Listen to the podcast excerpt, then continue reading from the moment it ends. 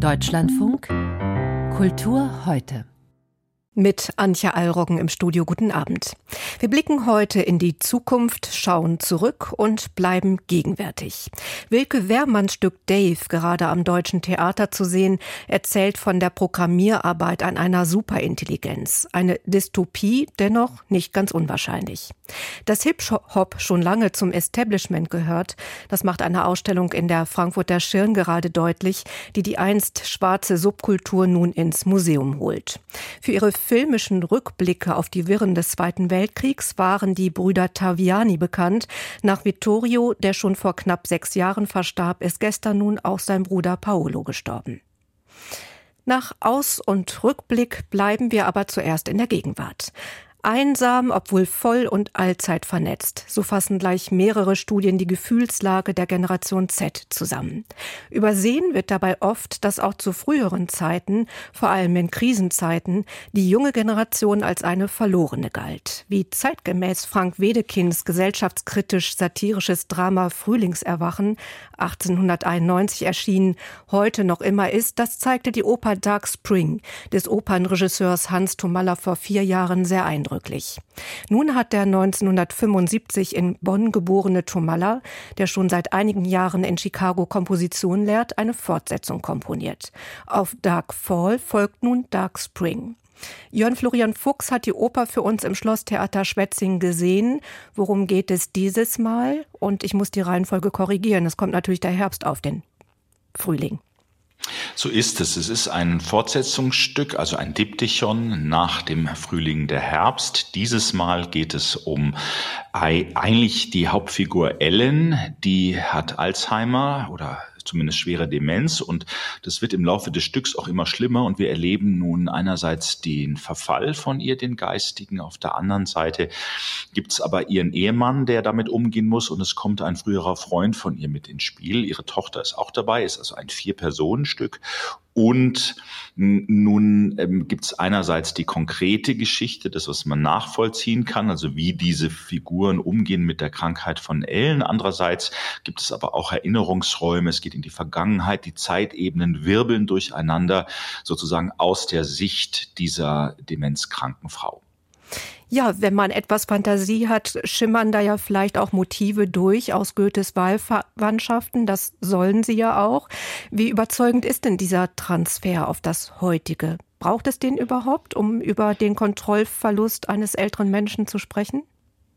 Das ist die Wahlverwandtschaften, die werden einmal auch zitiert im Stück und es gibt dann auch eine Stelle, wo es eben um die Konstellationen geht, die man sich wählt, denn, und damit spielt es dann doch eine gewichtige Rolle, letztendlich findet sich diese etwas eigenwillige Gemeinschaft, also der ehemalige Freund und auch der Gatte, die müssen ja miteinander auch irgendwie auskommen und man wählt gleichsam eine WG und begleitet diese Frau in den geistigen Untergang, die geistige Umnachtung. Das ist ganz berührend. Am Schluss wählen die nämlich auch, dass sie zusammenbleiben, also die drei noch und die vierte Person, nämlich Ellen, ist verschwunden. Sie suchen sie gleichsam. Es äh, ist unklar, ähm, ob sie nur geistig oder ob sie wirklich auch körperlich verschwunden ist, aber die drei bleiben eben zurück und haben eine gewisse Hoffnung, dass sie jetzt eben eine neue, gleichsam Schicksalsgemeinschaft bilden. Ich nehme gleich vorweg, dass ich das dramaturgisch und inhaltlich extrem gelungen finde und das ist wirklich Musiktheater auf der Höhe der Gegenwart, was jetzt Inhalt, Dramaturgie und auch die Texte betrifft. Ja, lassen Sie uns kurz über die Musik sprechen. Tomalas Kompositionen sind ja ein Stilmix aus verschiedenen Genres. Hat Sie die musikalische Umsetzung dieses Stoffs auch allein überzeugt? Absolut. Das ist wie bei Dark Spring ein bisschen musicalhaft. Wir hören hier mal jetzt in das Ende der Oper hinein.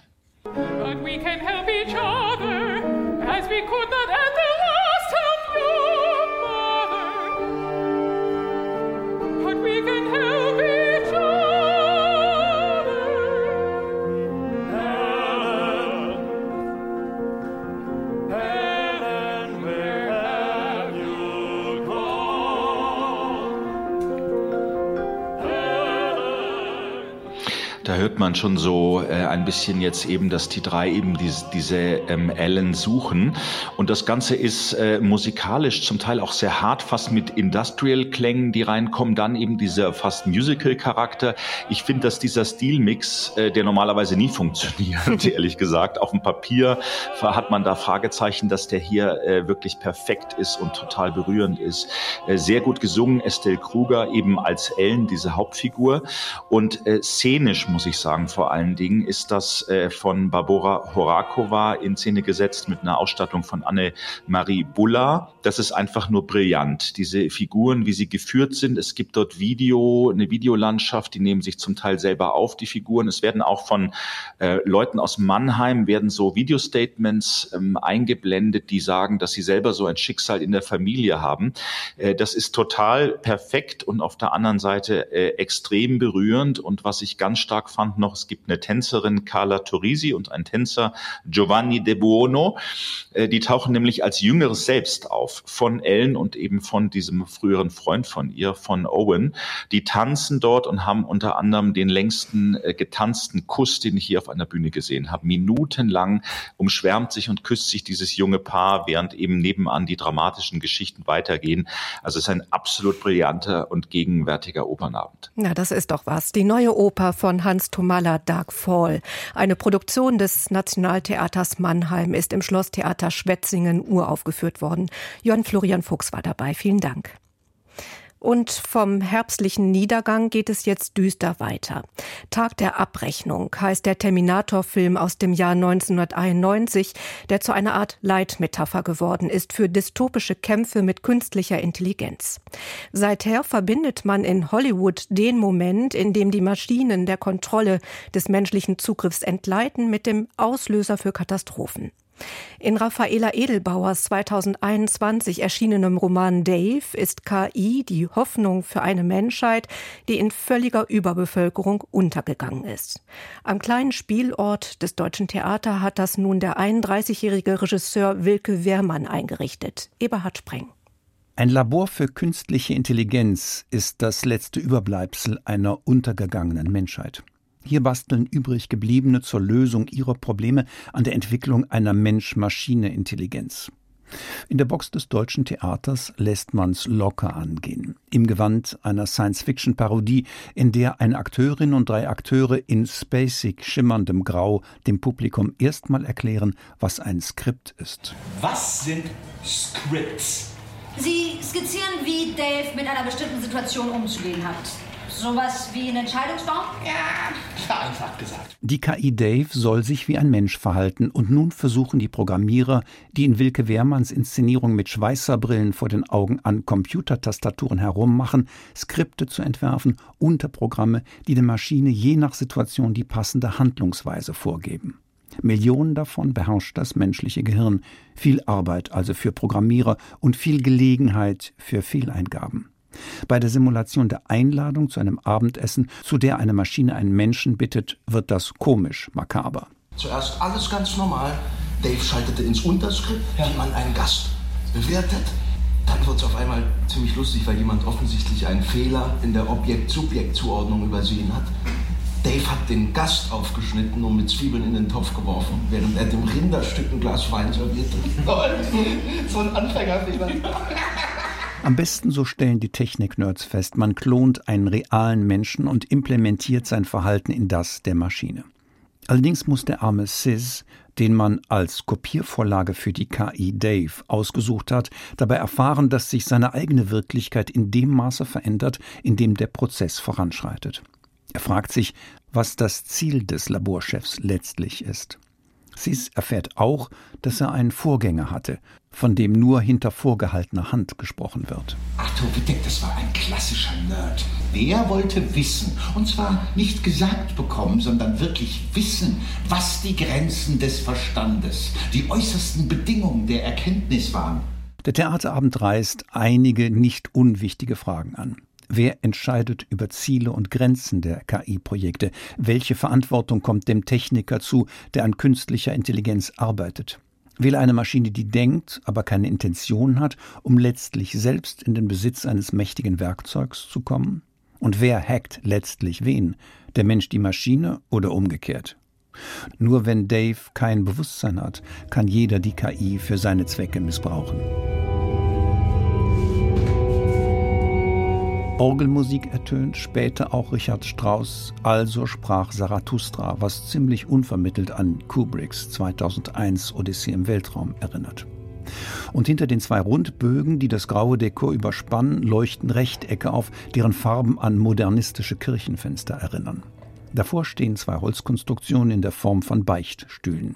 Technik als Gottesdienst. Links flimmert ein altertümlicher Fernseher vor sich hin und auf dem erscheint verrauscht und von anderen analogen Bildfehlern begleitet gelegentlich eine äußerst kokette Almuzilcher als Wissenschaftlerin aus der Vorvergangenheit. 45 Milliarden Menschen bevölkerten Schulter an Schulter unseren da niedergetretenen Globus. Das also ist die Vorgeschichte für das Dave-Projekt, dem letzten Überrest einer untergegangenen Menschheit. Die Theateradaption nach dem futuristischen Roman von Raffaella Edelbauer zeigt keinen Wettkampf Mensch versus Maschine. Sie zeigt keine putzigen Roboter oder Avatare. Hier ist die ganze Bühne ein technischer Sakralraum für Simulationen und die mentalen Verwirrungen, die sie hinterlassen. Kann man überhaupt mit Sicherheit sagen, was real ist und was virtuell, was Mensch und was ein Bot? Vor allem Lorena Hanschin lotet darstellerisch einigermaßen beeindruckend diesen Grenzbereich aus. Auf die bleischweren Fragen nach der Zukunft der Menschheit findet dieser Abend aber nur komische und leichtfertig unbefriedigende Antworten. So das Resümee von Eberhard Spreng. Er sah das Stück Dave nach dem Roman von Raffaela Edelbauer in der Regie von Wilke Wehrmann am Deutschen Theater Berlin. Hip-Hop im Museum gehört er dahin? Die Frankfurter Schirn will in ihrer aktuellen Ausstellung The Culture beweisen, dass Funk and Soul, Rap, Graffiti und Klamotten kein Trash sind, sondern zum Kanon unserer Zeit gehören. Und das nun schon seit 50 Jahren. Und natürlich hat das Auswirkungen auf Film, Performance, Mode und Kunst gehabt. Die Frankfurter Ausstellung wurde ursprünglich vom Baltimore Museum of Art und dem St. Louis Art Museum erarbeitet und nun von der Schirn für ein deutsches Publikum konzipiert. Christian Gampard war dort.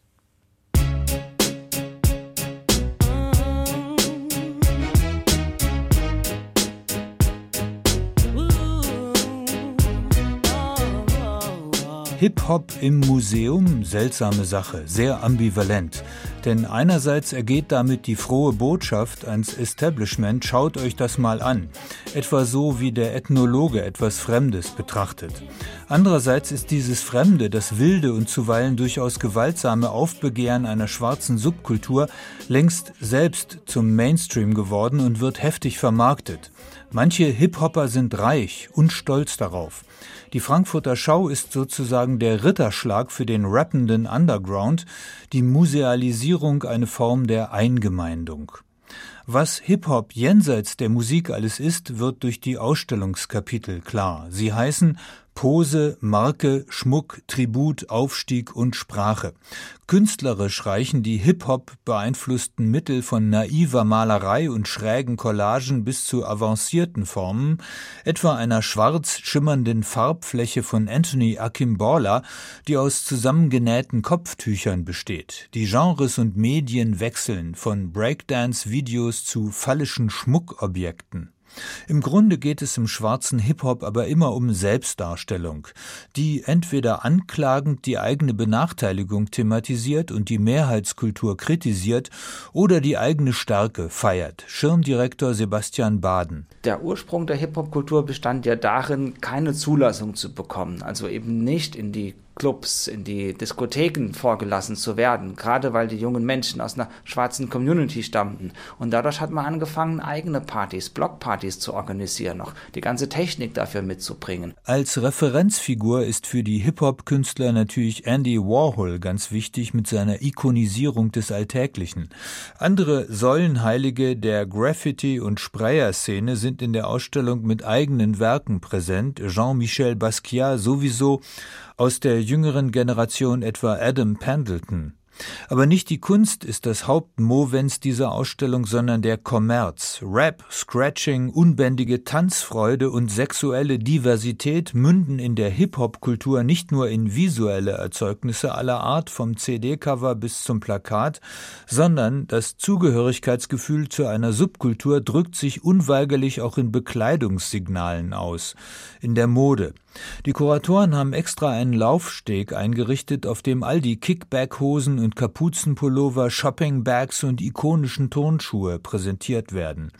Ob diese tribalen Erkennungszeichen dem eurozentristischen Blick tatsächlich etwas Eigenes entgegensetzen, wie es die Ausstellung behauptet, ist unsicher. Der Remix, der im Hip-Hop ja legendär ist, hat eine Verwandtschaft mit der bildenden Kunst. Wenn wir vom Thema der Aneignung, der Appropriation sprechen, dann geht es immer darum, Dinge Dinge von anderen zu nehmen, also take the best und mach daraus the best. So wie der Hip-Hop in der Musik ständig wichtige Stücke samplet und verfremdet, so ist der Gruppenbezug auch im Bild ganz wichtig.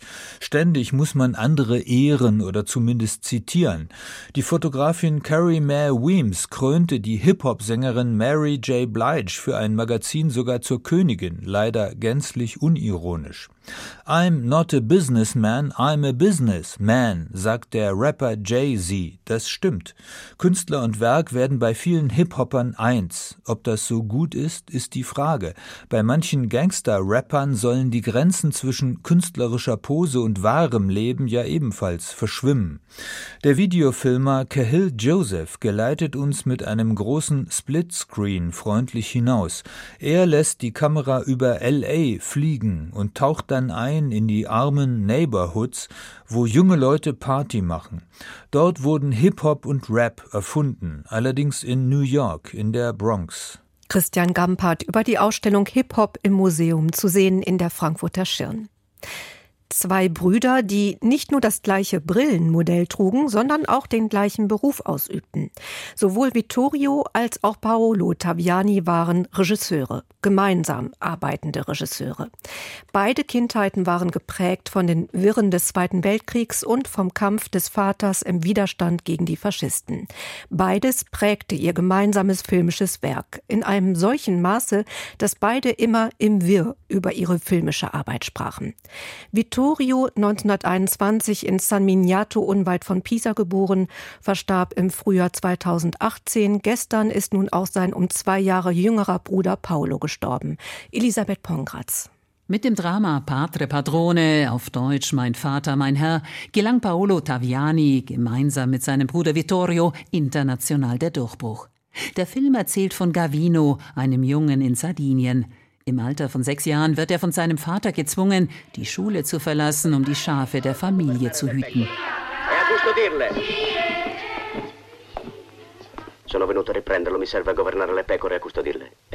Viele Jahre verbringt Gavino isoliert und geknechtet von seinem gewalttätigen Vater, bis er dann im Alter von 20 Jahren beginnt, sich abzunabeln.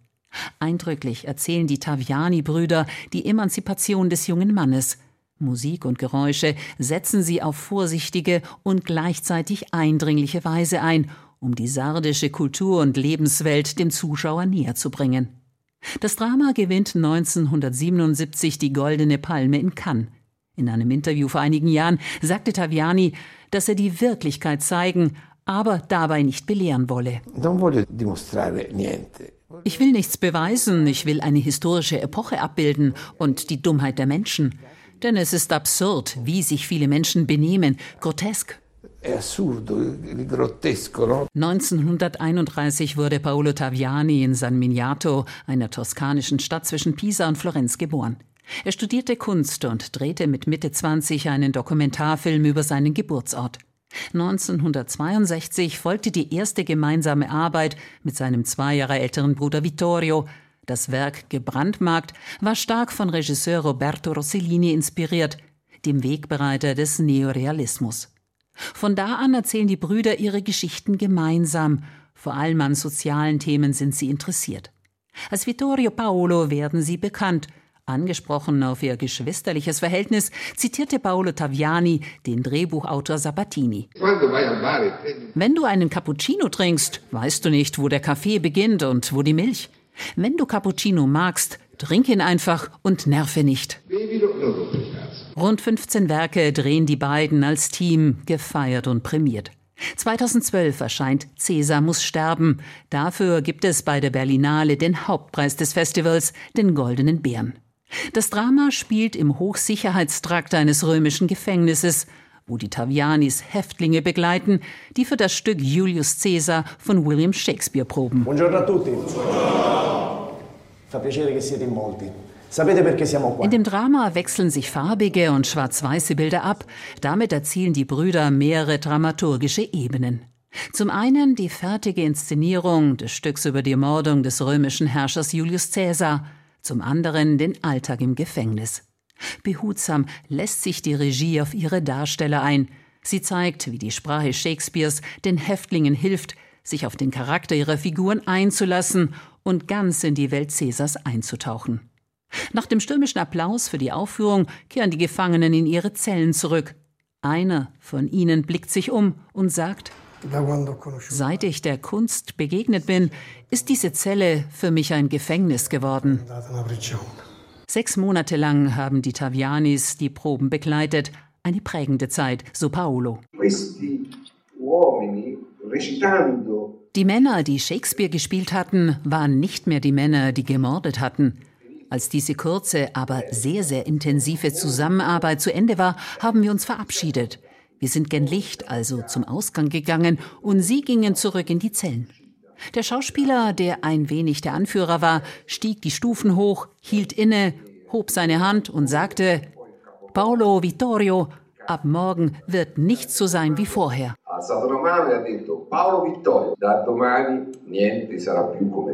Nach dem Tod seines Bruders im Jahr 2018 drehte Paolo noch einen Film.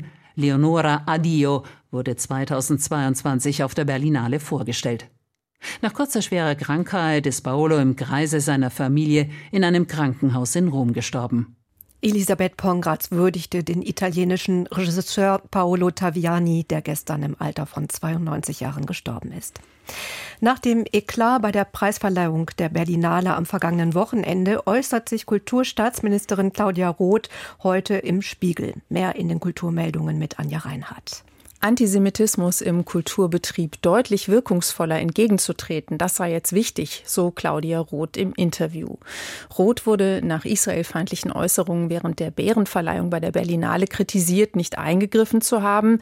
Wie dieses Entgegentreten, wovon sie spricht, aussehen könnte, das erklärt Roth auch. Ein Verhaltenskodex für Kulturinstitutionen könne eine Lösung sein. Dafür hatte sie sich schon bei der Anhörung im Bundestagsausschuss für Kultur und Medien ausgesprochen. Wir werben für Codes of Conduct im Umgang mit Konflikten intern und extern, damit die Rolle der Institutionen als Safe Spaces gewahrt bleiben und arbeiten daran sehr intensiv mit vielen der Einrichtungen. Ein Verhaltenskodex also statt einer Antisemitismusklausel, wie sie der Berliner Kultursenator Joe Cialo vorgeschlagen hatte, damit aber gescheitert war. Allerdings dürfe der, Zitat, so notwendige Kampf gegen Antisemitismus nicht dazu führen, dass der Staat in eine Rolle kommt, zu sagen, welche Kunst und Kultur sein darf und welche nicht, Zitat Ende.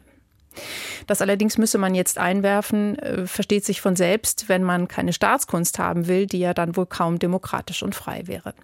Roth betonte also nochmal die Freiheit der Kunst, aber vielleicht müsse man sich doch mehr Gedanken um die Zusammensetzung von Jurys machen.